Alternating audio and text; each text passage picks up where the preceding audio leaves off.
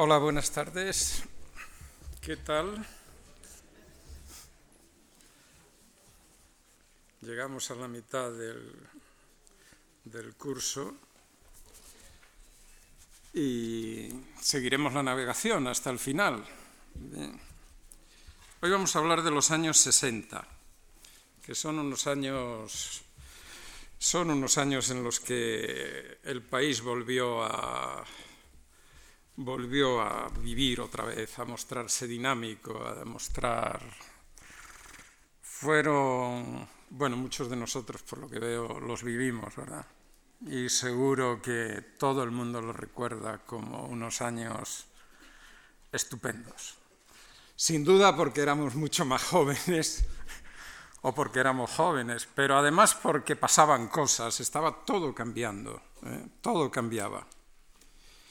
Y, esos cambios llegaron también. Cambió la sociedad, cambiaron las costumbres, las músicas, las ciudades. No siempre para bien, no siempre para bien, porque fue un tiempo de, de una construcción masiva y fea y, y cambió, cambió la vida sin duda cambió la vida de muchos españoles que tuvieron que salir o salieron.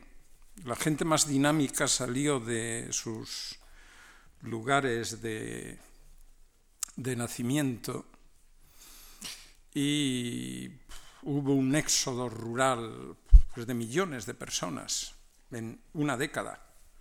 La ciudad de Madrid, por ejemplo, creció en los años 60 en alrededor de 700.000 habitantes, es decir, más de los que tenía Madrid a principios de siglo. No digo que doblara, porque el millón lo pasó en los años de la República, pero que en una década lleguen a una ciudad 700.000 personas es eh, realmente una barbaridad. Eso indica que la sociedad está moviéndose que está cambiando y que se transforman, se transforman los marcos de la vida diaria, se transforman las relaciones familiares, se transforma la vinculación con el lugar de origen. Nosotros, nuestras generaciones, las de la gente que nació después de la guerra, es son generaciones de emigrantes, de gente que se ha ido del lugar donde nació. Mucha gente salió muchísima gente a Francia, Suiza, Alemania. Figúrense lo que es irse de una aldea o de un pueblo español a una ciudad como Frankfurt, por ejemplo.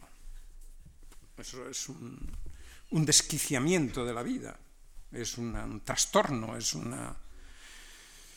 Y eso le pasó a muchos que volvieron después con otra mentalidad, con otra cultura, habiendo asimilado otras costumbres, otras maneras de vivir. Y eso tiene que ver también con, con nuestra historia, con la historia que estoy contando aquí en, relación con la democracia. Eh, porque también cambia el régimen. Y cambia, al cambiar el régimen, cambian también, se modifican las referencias culturales, intelectuales, se piensa ya fuera de aquella especie de encapsulamiento en que se vivió por lo menos hasta el año 56-57, aquello que Enrique Tierno llamaba la cultura de hibernación, que está bien, bien, bien hallada la, la metáfora, era una cultura hibernada, como en un país que había conocido unas culturas en los años 10 y en los años 20, parangonables perfectamente con lo que se estaba produciendo en Europa. Bueno, pues los años 40 y buena parte de los 50 significaron un retroceso, un ensimismamiento, un pensar solo con referencias interiores. Fíjense que la discusión, todavía, ¿eh? todavía la discusión más, así que tuvo más... Eh, impacto público en los años 57 y 58 un debate entre intelectuales que fue muy duro y fue muy y ocupó mucho tiempo y muchas energías fue en torno a si Ortega había sido no una máquina, una especie de factoría o de agencia productora de ateos o no. ¿eh? ¿Había Ortega realmente producido ateos? Y el padre Santiago Ramírez, dominico de, de Salamanca, pues le culpaba de la dirección hacia el ateísmo de los intelectuales españoles. Y entonces Aranguren, que era católico, y José Antonio Maraval, eh, y Julián Marías respondieron con folletos, con libros, diciendo, y, eso ocupa tres, tres, cuatro años, ocupa del 57, del 56 al 59, a raíz de la muerte de Ortega. O qué significado tenía para la cultura española, este es un debate un poco anterior. Eh, Menéndez Pelayo, sin Menéndez Pelayo había sido un reaccionario siempre o había sido un liberal en los últimos en una segunda fase de su vida. Quiero decir, debates que no hacían referencia más que a lo nuestro, lo interior, una cultura hibernada, que no pensaba con categorías homologables a lo que se estaba pensando en esos momentos en Francia, en Italia, en Inglaterra, en Alemania. Eran debates totalmente distintos. De manera que un español que saliera entonces se encontraba perdido, sin, sin referencias. El cambio que está experimentando la sociedad tiene también, claro está, o es paralelo, simultáneo o producido por un cambio político que creo que inaugura no otro régimen, pero sí una fase muy diferente a la fase que va terminando en 1956 y finalmente en la crisis de gobierno de 1957 culmina. Esa, esa crisis, que dura del 56 al 57, que es un año, contempla, para lo que nos interesa a nosotros, contempla el fracaso del el último intento de institucionalizar el régimen como un eh, régimen con eh, connotaciones o vinculaciones o mm, con el proyecto primero de Falange del año 40-41. Es un año que se está debatiendo la necesidad de institucionalizar el régimen, que no tenía una ley constitucional, digamos, aunque con todas las comillas que quieran. Tenía el fuero del trabajo, el fuero de los españoles, la ley de sucesión, la ley de cortes, pero no había una, una ley que se llamaban fundamental, fundamentales que mm, sirviera a modo de constitución. Y en ese año, en el año 56, hay el intento de un proyecto de ley de principios del movimiento nacional que sería a modo de constitución. Ese a modo de constitución fue elaborado por el máximo dirigente en ese momento del movimiento, que era José Luis Arrese, y en él intervienen intelectuales que están en el Instituto de Estudios Políticos, pero que tropieza con una oposición frontal de, como pasó en 1941 con el proyecto de, de Serrano, de los militares y de la Iglesia Católica. La última visita que un grupo, tres cardenales, hacen a Franco para parar una ley fundamental es en diciembre de 1956 y van a ver a Franco para que paralice el proyecto de Arrese. Esa, esa visita en ella los cardenales, tres son Play Daniel, Arriba y Castro, que era cardenal de Tarragona, y Quiroga Palacios, que era el cardenal de Santiago, y Play Daniel, que era el de Toledo y primado de España. En, en esa visita, los cardenales, que en ese momento valen por toda, la, por toda la Iglesia Católica, por toda la jerarquía de la Iglesia Católica, porque no había esto de las que existe ahora de las conferencias episcopales era la Iglesia se organizaba por una conferencia de metropolitanos y la cabeza de los metropolitanos eran los cardenales. Bueno, pues los tres van a la visita y le dicen que efectivamente España necesita leyes fundamentales, pero que lo que se está proponiendo está en desacuerdo con la doctrina pontificia porque sitúa al partido en la cumbre del Estado y por tanto merman el proyecto de ley de Arresa, merma la autoridad del Estado. Va contra el fuero de los españoles, es el segundo punto de la comunicación que le entregan a Franco en ese momento. Y se parece al nacionalsocialismo, al fascismo y al peronismo, y añaden, todos los cuales están condenados por la Santa Iglesia. No se relacionan con la tradición española, la ley orgánica del movimiento y la ley del gobierno del Estado. No se relacionan con la tradición española, sino con totalitarismos de origen extranjero. Y finalmente le dicen que eh, para asegurar la continuación del espíritu del movimiento nacional, es necesario ni recaer en el liberalismo de una democracia inorgánica, ni pretender una dictadura de partido único, sino promover una actuación y verdadera representación orgánica. Esta visita tuvo efectos fulminantes. En febrero de 1957, Arrese dejó la Secretaría del Movimiento y pasó a ocuparse de vivienda. Un ministerio que, como comprenderán ustedes, no es el más adecuado para eh, ir mm, elaborando una ley orgánica del Estado. Eso se organiza desde otros, desde otros ministerios. Este fracaso da lugar, como les digo, a la crisis de 1957.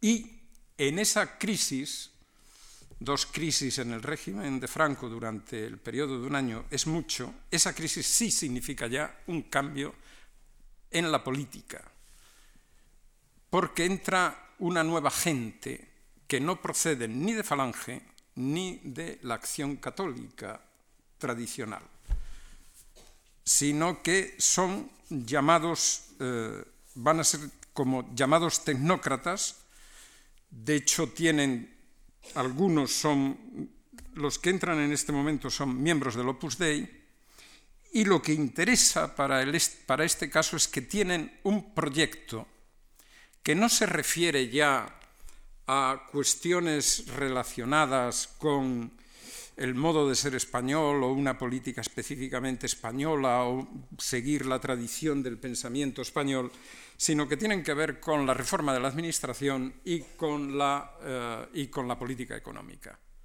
Es decir, es un grupo de. Ahí está, el, cabeza de grupo es eh, Laureano López Rodó, como se sabe bien.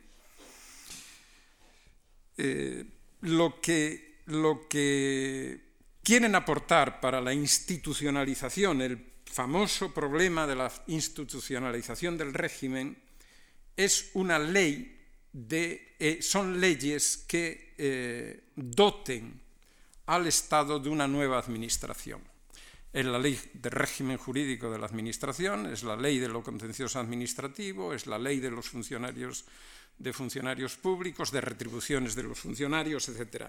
Es una panoplia de leyes que van a darle al Estado una administración que evite la discrecionalidad de los políticos, es decir, que haga una administración basada en la legalidad. No se plantean problemas de legitimidad del sistema, sino exclusivamente problemas de legalidad. Y hay la administración va a actuar sometida a leyes, sin entrar en debates teóricos, políticos, ideológicos respecto a la legitimación del régimen. Eso será cuestión de seguir la línea de la construcción de una democracia orgánica con la intención de llegar después a una ley orgánica del Estado que será la prueba del triunfo de esta nueva política cuando se eh, promulgue en el año el 10 de enero, me parece, de 1967, después de un referéndum. Frente a este, y luego la política económica que tiende a acabar con, que lo que pretende es acabar con el, bueno, aquella, aquella falta, realmente falta de política económica que había caracterizado al régimen durante los últimos años, eh, la inflación galopante que se encontraron, eh, los recursos del Estado mm, por los suelos, eh, el Estado a punto casi de bancarrota y, bueno, la necesidad de un plan de estabilización que limpiara el panorama económico y que permitiera a España sumarse a la ola de prosperidad y de crecimiento económico que en ese momento se estaba viviendo Europa. Esas, leyes y el plan de estabilización introducen un nuevo dinamismo en la política en la que Franco, como siempre, mantiene al movimiento, mantiene la estructura del movimiento con objeto de que el régimen siga, eh, no caiga en unas manos solo, sino que aquello de la coalición y del reparto de poder equilibre los poderes, de tal manera las zonas de poder, las zonas de influencia, de tal manera que él continúe como el jefe de Estado que no puede, bueno, ser, cuya posición no puede ser vulnerada desde ninguna posición otra de poder.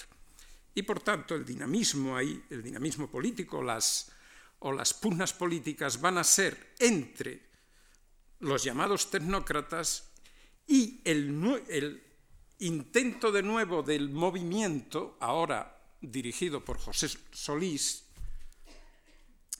de hacerse con la dirección política no ya por una ley que institucionalice al Estado, sino reforzando la organización sindical y, por otra parte, introduciendo unas asociaciones políticas que hagan que el juego de la política quede controlado por el movimiento. De manera que esos son los proyectos de Solís. Ese es el proyecto de presidencia, por un lado, Carrero, López Rodó, por un lado. Por otro lado, Solís, con el apoyo, a partir de 1962, de Manuel Fraga, que se hace cargo de información y, por tanto, de la política cultural, que es muy importante, claro está, en el régimen.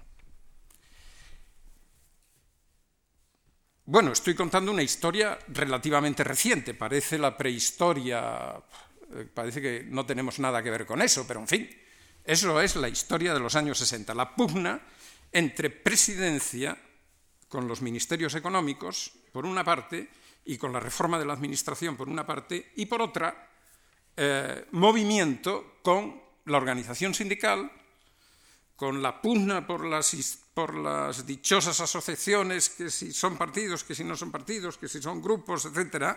Y por otra parte, con información, que es muy importante, y la personalidad del ministro de Asuntos Exteriores haciendo un poco su política, que va a acabar, va a acabar en unos cuantos conflictos.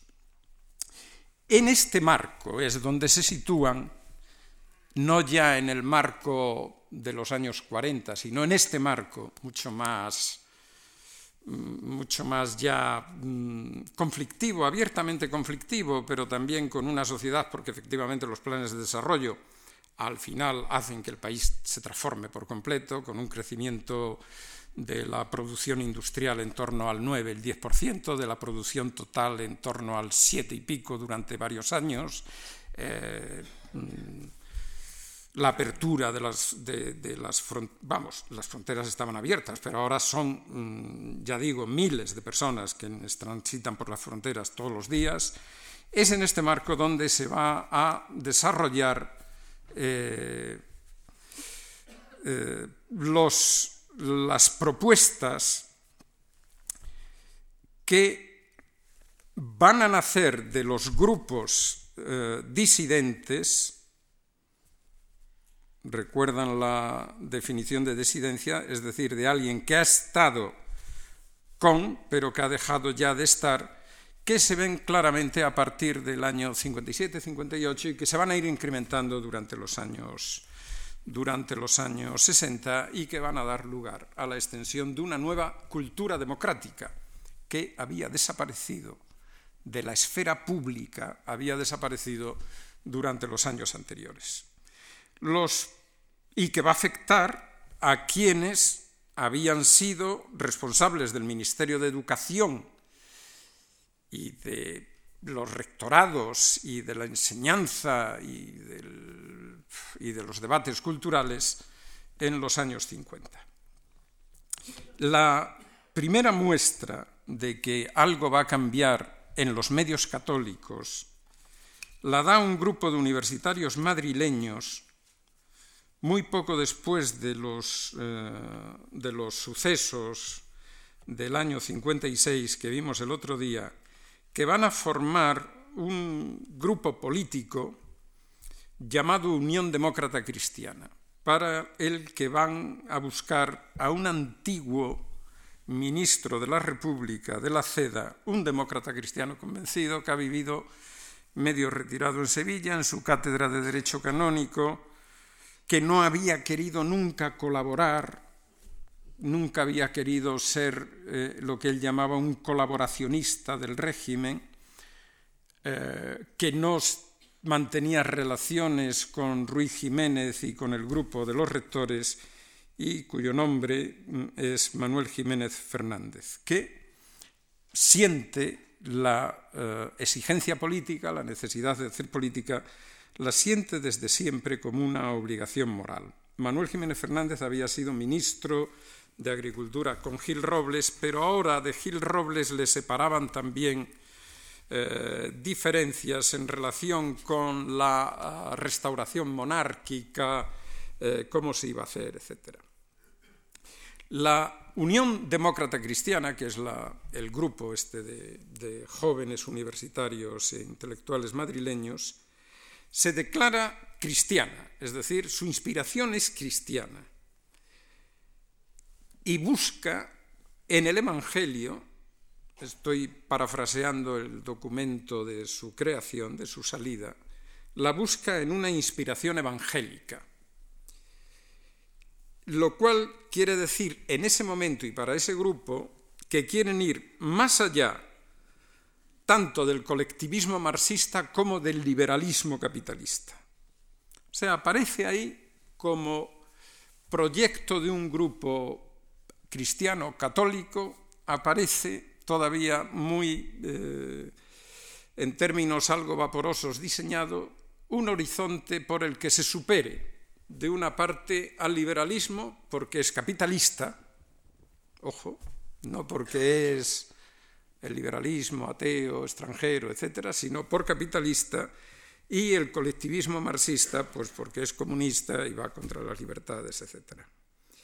Para España, esa democracia, ese proyecto implica, dicen, una configuración federal fuertemente descentralizada y un proyecto de transición.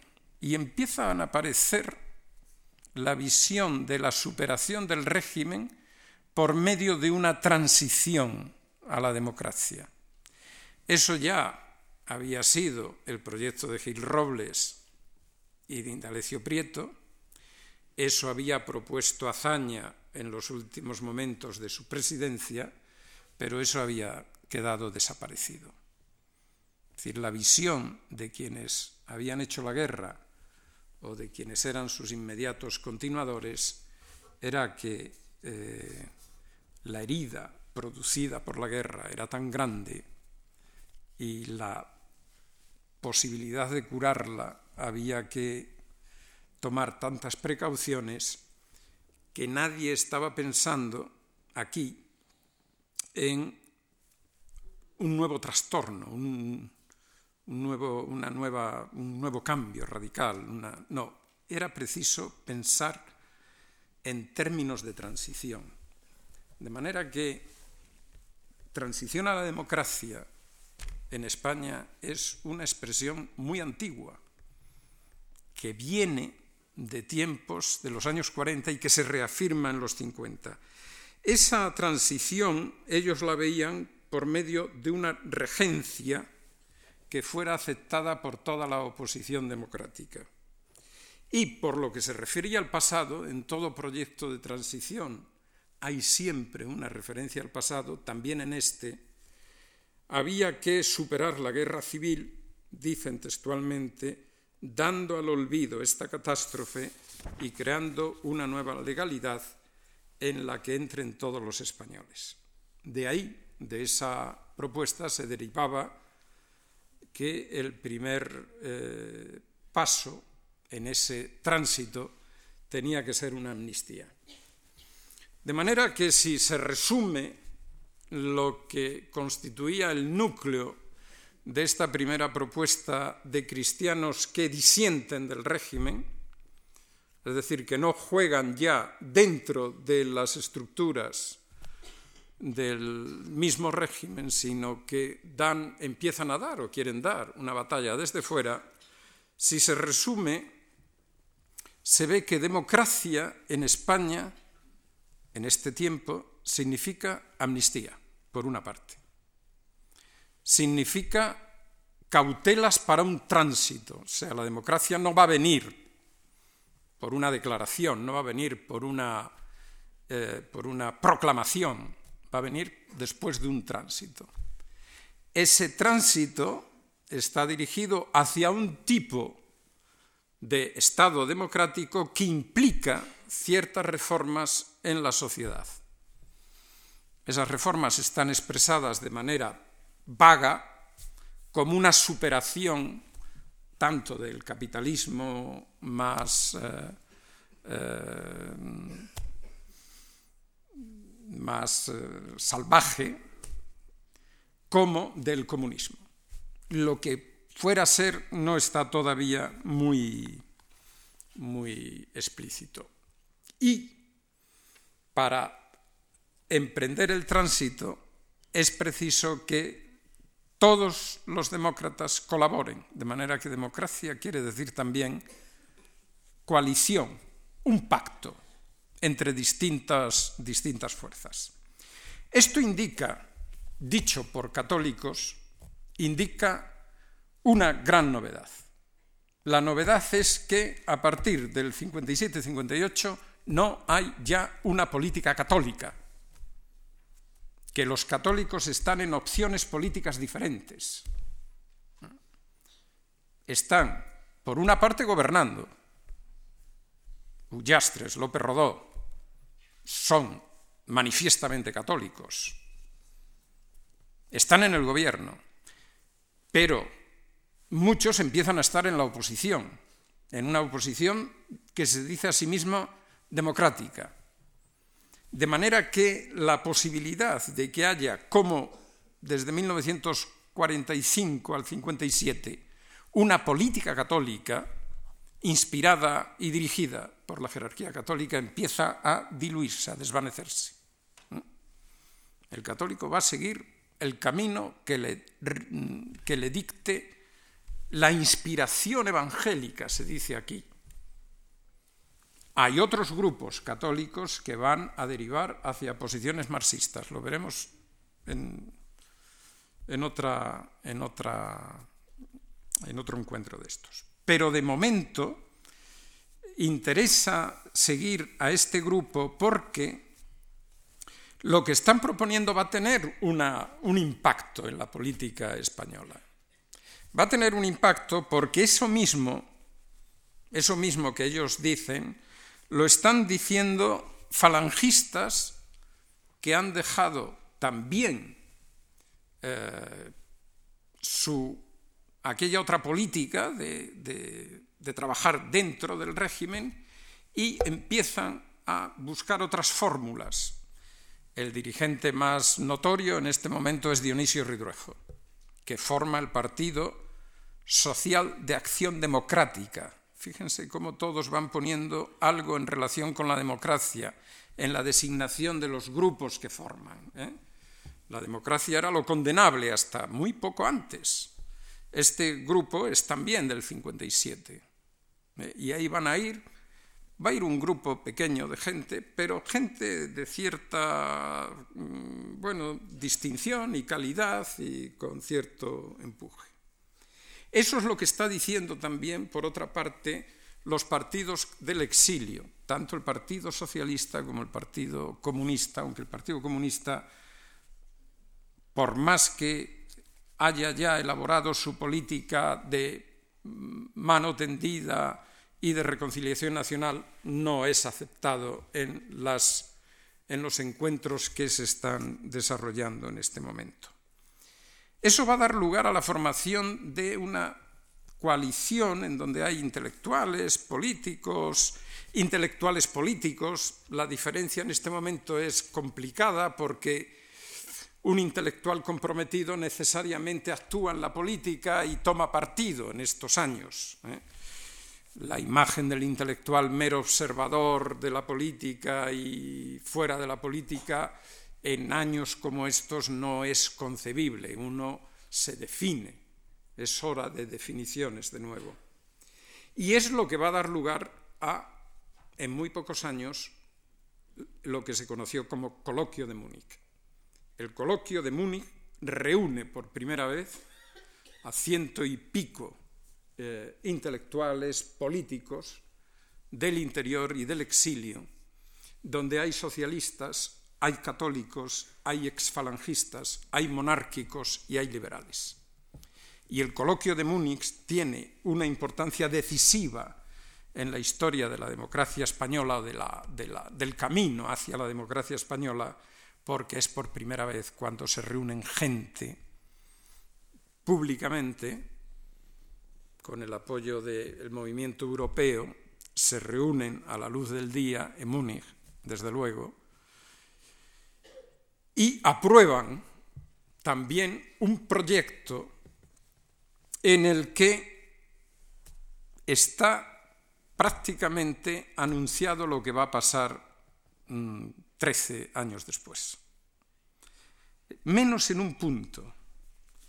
En el, texto de la resolución del Congreso de Múnich es muy, es muy escueto, eh, instauración de instituciones representativas y democráticas que se basen en el consentimiento de los gobernados, garantía de todos los derechos de la persona humana, reconocimiento de la personalidad de las distintas comunidades naturales de España, ejercicio de todas las libertades sindicales, eh, etcétera, posibilidad de organización de corrientes de opinión y de partidos políticos e incorporación de España a Europa.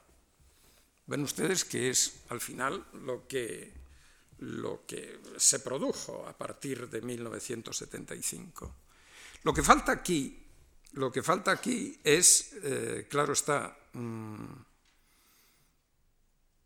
alguien que esté en el gobierno, que actúe desde el gobierno y alguien que esté en el Partido Comunista. La transición tiene sobre el Congreso de Múnich que el ex secretario general del movimiento, Adolfo Suárez, se entiende con el secretario general del Partido Comunista, Santiago Carrillo. Aquí no hay ni uno ni otro. A los comunistas les dejaron dos observadores que anduvieron por allí, por los pasillos, pero no intervienen ni en los debates ni en la firma de este texto. Eso ocurre en 1962 y da lugar a una reacción eh, furibunda del gobierno, a unas multas, deportaciones, eh, impiden volver a España a algunos de ellos, algunos de ellos pueden ser Satrústegui, puede ser eh, Gil Robles, pueden ser personalidades de la derecha de toda la vida, digamos. No, los, de, los exiliados, por supuesto, no volvían. Dionisio Ridruejo, no pueden volver a España algunos hasta que pasa algún tiempo, están deportados otros, multados con multas muy fuertes, algunos más. Y da lugar a una nueva crisis que es la que introduce, eh, a la que se produce un crecimiento del sector, digamos, tecnocrático con el equilibrio de siempre y la llegada de Fraga al gobierno. Este camino de encuentro entre los del interior y los del exterior va a tener a partir de 1962-1963 un importante impacto en el grupo de intelectuales que vimos protagonista de la política española durante el ministerio de Ruy Jiménez, es decir, en el grupo mm, más católico, por antonomasia, más de acción católica, ¿eh? el grupo dirigido por Ruy Jiménez. Esto y que en 1963 se publica la encíclica, la última encíclica de Juan XXIII, la encíclica Passion in Terris, y mm, se pone en marcha el Concilio Vaticano II, que va a dar lugar a la promulgación de una constitución pastoral, Gaudium et Spes, sobre las relaciones de la Iglesia con el mundo, que significan un cambio radical en la uh, actitud de la Iglesia ante la política. Es la reconciliación con mm, toda la trayectoria de las democracias occidentales en el sentido de la defensa de los derechos humanos, de las libertades, de la democracia, etcétera, que nunca había tenido un reconocimiento explícito por la Iglesia Católica, que seguía, en cuanto a doctrina, dependiendo bastante de aquella condena del liberalismo y de la democracia como eh, puertas o introductores de movimientos de disgregación de las sociedades que acababan en eh, la anarquía o el comunismo. Las democracias occidentales dieron eh, no ya sensación, sino pruebas manifiestas de fortaleza habían mm, sacado a los, a los, respectivos países de la miseria de la guerra en los años 60, ya los años 50, eh, fueron eso que se han llamado los golden years eh, de la expansión económica que dura prácticamente 30 años y eh, por la persona de Juan XXIII, del Papa Juan XXIII, la Iglesia se reconcilia con la dirección que van tomando los estados democráticos. Y, e introduce una nueva, eh, una nueva doctrina, realmente no, no es una continuación de lo anterior, es un giro considerable, que va a tener una repercusión, claro está, inmediata en la posición que aquí habían adoptado los católicos más eh, vaticanistas, más cercanos al Vaticano, y principalmente eh, Joaquín Ruiz Jiménez, que había salido, había sido despedido del Ministerio de Educación mm, en 1955, había vuelto a su cátedra había tenido algunos, algunos pronunciamientos públicos, políticos, eh, propugnando una política de, de, de, diálogo, de diálogo entre el poder y los ciudadanos, de que el poder mm, tomara en cuenta todo dentro de una concepción eh, naturalista del derecho, en una filosofía del derecho que consideraba que los derechos naturales eran como mm, el soporte inexcusable de una política católica y dentro todavía de una indefinición teórica Joaquín Ruiz Jiménez empezó a uh, propugnar un, una política de diálogo que significa en su trayectoria, en su biografía, en su itinerario biográfico, significa un paso adelante sobre aquella política de comprensión de las que yo les hablaba hace, hace dos, eh, dos, o tres jornadas. Eh, comprensión, si recuerdan, era, bueno, yo comprendo al vencido, comprendo las razones que le llevaron a tomar posición contra mí, acepto lo válido de esas razones y lo incorporo, eh, lo, absorbo. Eh, diálogo es otra cosa, diálogo es tomar en cuenta al otro en lo que el otro es. No quiere decir que yo lo comprendo, soy caritativo con él. Él tiene derecho a ser lo que es. Y yo adopto con él una posición de diálogo. Diálogo es una palabra que empieza a circular y que lo empieza a dominar todo. Es un diálogo que no significa, como dice Ruiz Jiménez, no significa que uno renuncie o relativice las fuerzas de su propia creencia, sino que a partir de la fuerza de mi creencia yo entro en relación con el otro. Y el diálogo me viene en buena medida determinado por esa creencia mía. De manera que en el diálogo hay un componente moral, un componente ético, que va a inundar toda la visión de la democracia que se irá abriendo paso en los años siguientes.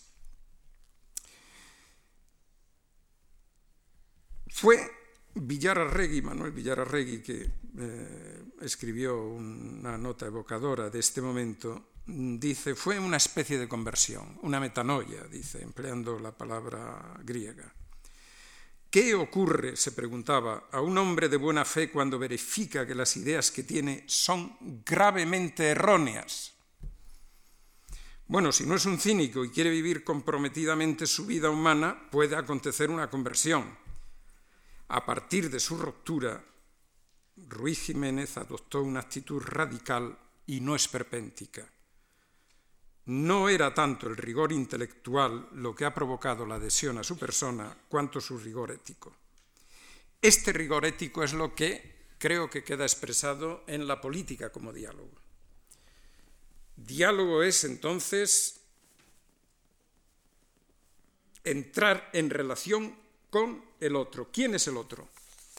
El otro es el que con solo eh, estar ahí y quiere aceptar ese diálogo, tiene ya derecho al diálogo. Es decir, no hay ningún rechazo de nadie que acepte dialogar. De manera que es una política de una amplitud eh, que lo pretende abarcar todo. No hay un rechazo de alguien por una posición política, cualquiera que sea. Sí acepta dialogar. Y esta actitud de diálogo tiene como horizonte, todavía en sus primeros momentos, la eh, empujar al régimen desde fuera, desde fuera del régimen, empujar al régimen hacia lo que se estaba eh, definiendo como su apertura. El régimen está en formación, no es una cosa terminada, desde luego no es un sistema fascista, perfectamente institucionalizado, con el partido único en posiciones de poder, el régimen por su propia naturaleza es un campo de batalla, de batallas políticas, de batallas... ¿eh? Hay, pues, eh, espacio, piensa Ruiz Jiménez en 1963, para empujar, para empujar en una dirección.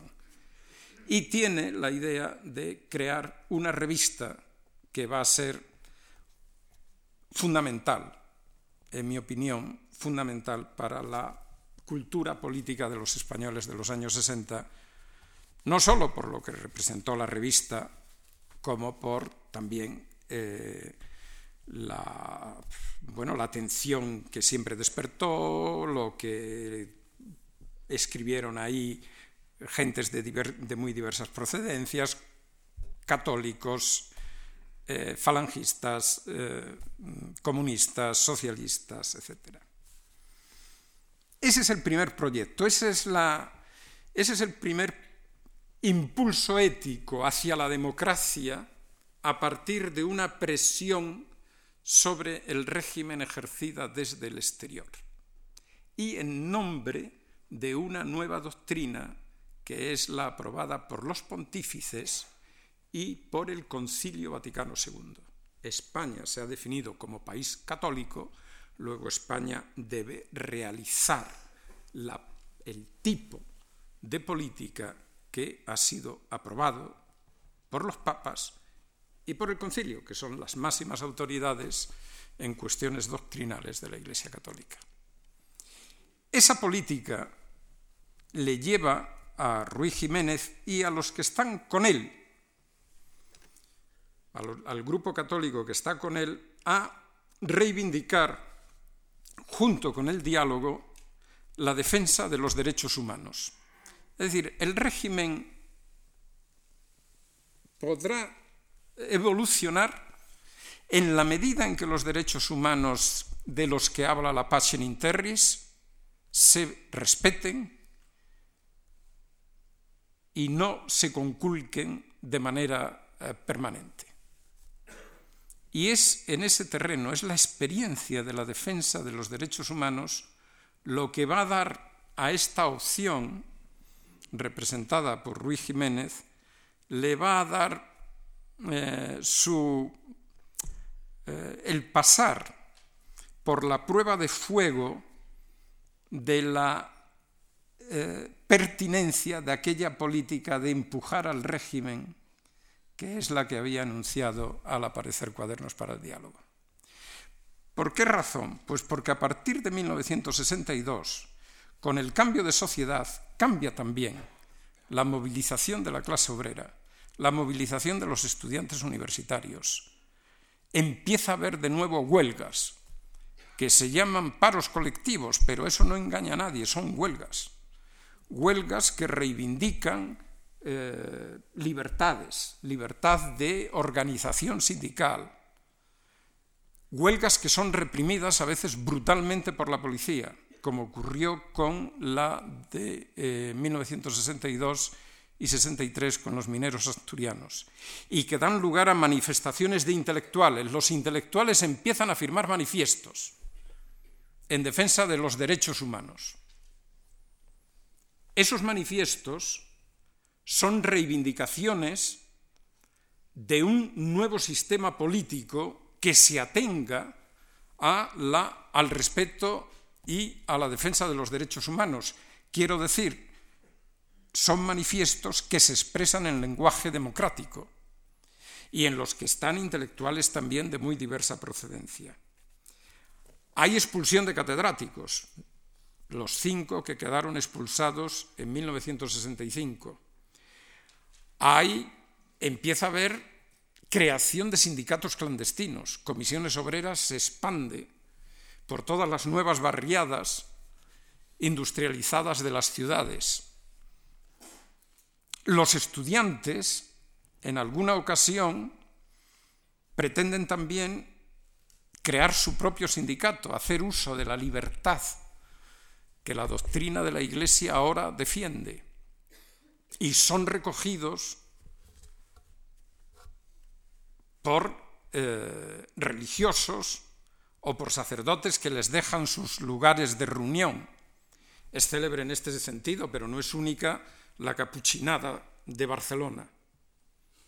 Hay una manifestación después de que se, en, los, capuchinos de, Sarriá se reúnen como 500 estudiantes y un grupo de intelectuales para dar eh, lugar a la creación del sindicato universitario, un sindicato universitario libre.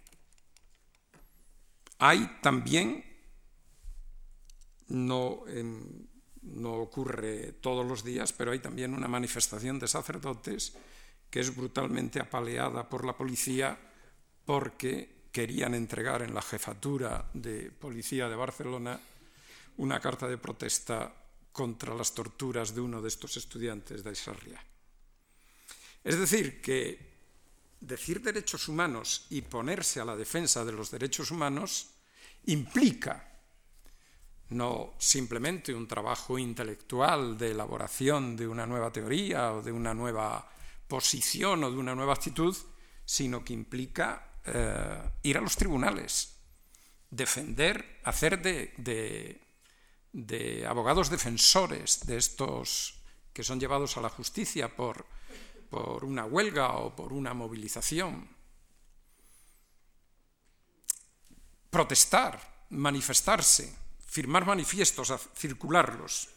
Estas experiencias y la ampliación del diálogo a comunistas, socialistas y quien quiera que fuese, con tal de que se aceptara eh, el marco o el horizonte de democracia, van a afectar a la primera confianza eh, que el grupo de católicos políticos eh, relacionados con Ruiz Jiménez había mostrado en mm, los primeros años de esta nueva aventura. Y lo van a afectar en una doble dirección. Por una parte, van a ir desvinculando paulatinamente la defensa de los derechos humanos de la doctrina pontificia o de la doctrina de la Iglesia. Es decir, a medida que los años transcurren, que ya no es 1963, 1964, que están pasando muchas cosas, que todo cambia muy deprisa, se produce también en la sociedad española un proceso de secularización rápido. Y se empieza a pensar con categorías no derivadas de la doctrina social de la Iglesia, intérprete del derecho natural, sino que se empieza a pensar en categorías positivistas, o en categorías políticas de cualquier procedencia, sin referencia a una doctrina de la que se derivaría una manera política de actuar. Esa secularización de la política la realiza este grupo en estos años. ¿eh? Secularización paulatina. Pero si se compara los artículos, las eh, intervenciones, las conferencias de un intelectual católico de 1956, 1960, 63, con lo que va a pasar a partir de 1967, 68, es totalmente distinto. El argumento ahí ya no depende de una doctrina de la Iglesia, depende de una teoría política, de una consideración de los derechos humanos, de la defensa de unas posiciones. Y lo va a afectar también en otra, en otra dirección, es decir, lo desvincula de la doctrina, lo seculariza, pero por otra parte va a hacer también que evolucione en otro sentido, que es la pérdida de confianza en la evolución pacífica del régimen hacia una democracia. Los grupos de oposición, a partir del cierre de 1968-69 pierden la eh, perspectiva, el horizonte de sus programas políticos, se pierde la perspectiva de que esa transición va a ser por reformas de reformas que se introduzcan en lo que se conocía como leyes fundamentales o algunos como leyes constitucionales del régimen. A esta pérdida de confianza en la capacidad del régimen para su propia apertura contribuye naturalmente la promulgación de la ley orgánica del Estado. A partir de la ley orgánica del Estado, el Estado sí es ya una institución, sí está ya consolidado legalmente y mm, esa consolidación legal impide que se, eh, a partir del propio régimen se pueda transitar a una democracia. De manera que lo que había sido el pensamiento sobre la democracia, a partir de los últimos años 60 va a tener nuevas connotaciones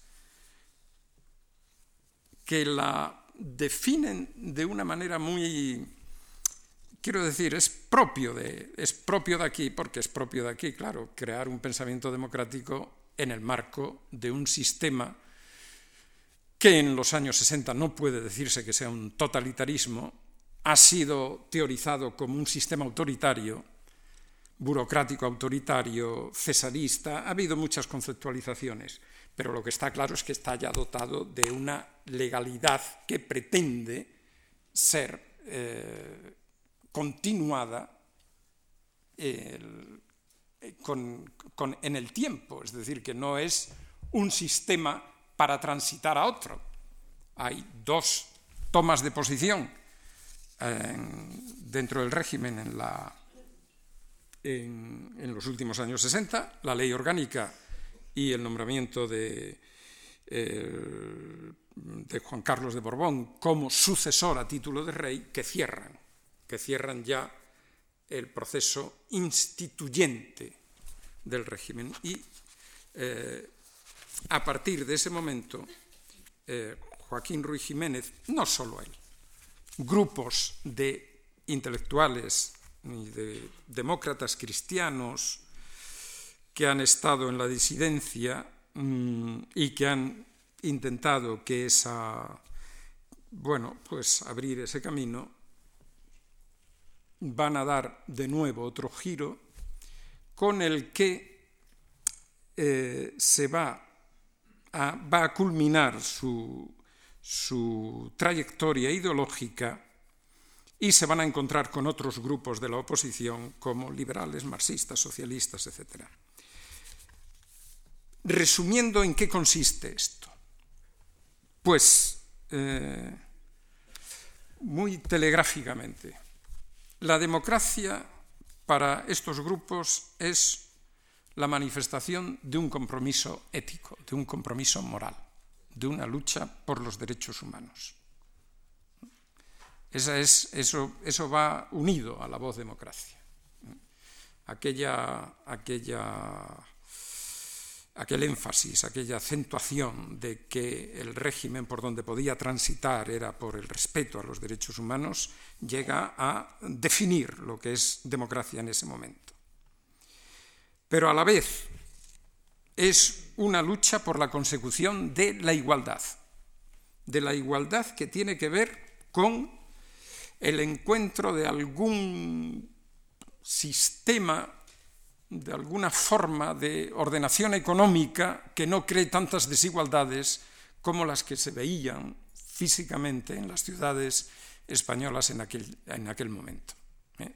De manera que democracia va a connotar también una propuesta de reforma o de transformación del sistema económico, que lleva a muchos cristianos, en ese momento a muchos católicos, a ser muy críticos con lo que se llama el neocapitalismo, el capitalismo, la concentración de poder en las fuerzas, los poderes económicos, etc.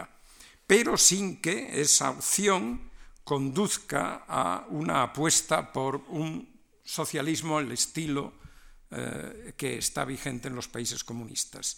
Y aquí Joaquín Ruiz Jiménez y en general los católicos que andan en este ámbito introducen la palabra socialización, que quiere decir, en definitiva, que el Estado tiene que intervenir y que tienen que intervenir en algunas ocasiones con, bueno, asumiendo la propiedad de las grandes empresas. De manera que el Estado que se está Mm, en el que se está pensando no es simplemente un Estado democrático, sino, como decía Aranguren, un Estado de justicia, que es una categoría que un teórico constitucionalista no sabría muy bien definir y que, de nuevo, expresa más bien la carga moral que acompaña a la palabra democracia en este lenguaje.